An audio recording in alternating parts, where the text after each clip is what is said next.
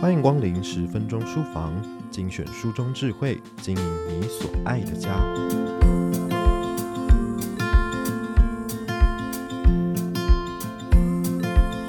许多爸爸妈妈一定常有这样的感觉：为什么小孩在家总不能好好守规矩，到了学校却十分有纪律，仿佛判若两人呢？家长在家里顶多一打二或是一打三。都常被小恶魔搞到快崩溃。幼儿园的老师则每天面对十几个小孩的各式挑战，却能应付自如。您会不会好奇，老师到底有什么魔法呢？在幼教工作有二十多年经验，并且曾经担任蒙特梭利幼儿园园长超过十三年的何翩翩老师，帮助不少现代父母找出自己的教养盲点，例如事事都询问孩子好不好。可不可以？要不要？这样好吗？小心，这样容易让孩子以为世界是绕着他运转的。爱一个孩子，不是只有尊重他而已，更应该教导他。好的幼教环境能配合孩子的成长步调，使用一些方法来帮助他们。以下内容摘选自资深幼教老师何翩翩的蒙特梭利教养心法，让我们从此少走一点冤枉路吧。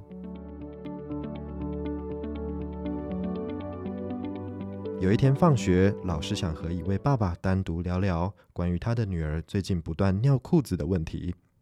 而这个坚持度很高、习惯用大声哭闹逼大人屈服的小女生，看到老师和爸爸在外面交谈，就开始闹别扭。等到老师和爸爸谈完了，爸爸请小女生和老师说再见，小女生却闭紧了嘴。爸爸用非常温柔，甚至有点装可爱的语气问她：“小玉。”你就跟老师说声再见，告诉老师你要回家了，好不好嘛？可以吗？我听到爸爸这么低姿态的问句，忍不住把爸爸再单独带开，告诉他：“爸爸，你需要调整和小玉说话的习惯，请你开始练习用直述句、肯定句跟孩子沟通，尤其是这些本来就应该要做的事情，事事都询问孩子可不可以、要不要、好不好。”如果他说不要，难道就真的不要吗？你是不是还得再费尽千辛万苦的说服他，直到他点头为止呢？请爸爸想想，这样的问句意义何在？难道这样就是尊重孩子吗？爸爸很认真的听着，我猜想这些问题应该困扰这位用心投入育儿的爸爸很久了，而我也终于了解这个小女生坚持度为什么如此之高了。想必在家中只要哼个声，跺个脚。大发雷霆，爸爸就会顺从他。如果我们大人够坚定，给孩子规范和约束，让孩子去经验自然世界的法则，了解爱一个孩子不是只有尊重他而已，更应该教导他，让他明白做人做事的道理，让他知道世界并不是绕着他在运转的。孩子到了团体中，一定能感受到自在与自由。还有另一个孩子小美。在某天放学时，坚持不肯脱下在教室用的室内鞋，想直接穿回家。爸爸好说歹说都没有用，眼看全校都要走光了，小美还是不为所动。这时老师只好出手协助。蒙特梭利的理论强调有纪律的自由，也愿意给孩子选择的权利。因此老师非常熟练地提供了选项。老师说：“小美，你现在可以有两个选择。”一个是不换室内鞋，然后你明天来学校就没有室内鞋可以穿，一整天就要光脚丫哦。另一个是你现在把室内鞋换掉，这样明天你一来就会看到室内鞋也有鞋穿喽。大人当然希望小美选后者，但小美完全不领情，她是那种会用不痛不痒、毫不在乎的态度来抗争的小孩。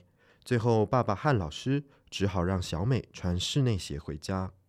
隔天也真的让他光脚丫上课，但他却没有任何的难过或不安，反而是从容开心的过了一天。最后，大人们把室内鞋还他，纳闷着，明明就已经遵守了蒙特梭利的理念去执行，怎么感觉对孩子一点效果都没有呢？我跟老师分享，如果是我，除了把室内鞋换掉这个大人期望的选项之外，我还会告诉小美。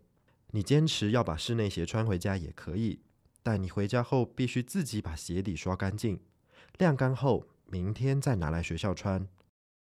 为什么要这样开条件呢？因为我的目的不是在逼着孩子选大人期望的选项，而是要让孩子练习为自己的选择负责。我在开条件时，会先留意这个孩子的能力到哪里。如果故意开一个孩子根本做不到或完全无感的条件，结果只会有两种：一种是我们大人认输，如同前面的例子，大人最后不得不拿出室内鞋，感觉像是开了自己一个大玩笑；另一种是孩子被强迫屈服，然后我们可能养出一个危险的乖小孩。我在校园现场常常发现，那些无理取闹的孩子。若是你开出的条件能让他感受到真正的选择，而非带有强烈的暗示，孩子的情绪就会慢慢稳定下来，开始愿意倾听与试着去了解你的建议。有时甚至想过之后，就会选择了那个正确的选择了呢。以上内容出自蒙特梭利教养进行式，翩翩园长的四十五个正向教养解方，由亲子天下出版。欢迎前往亲子天下 Podcast 好书专卖店，把这本书带回家，了解更多翩翩园长的教养秘诀。还有过往十分钟书房为大家朗读过的好书，链接就在节目资讯栏里面哦。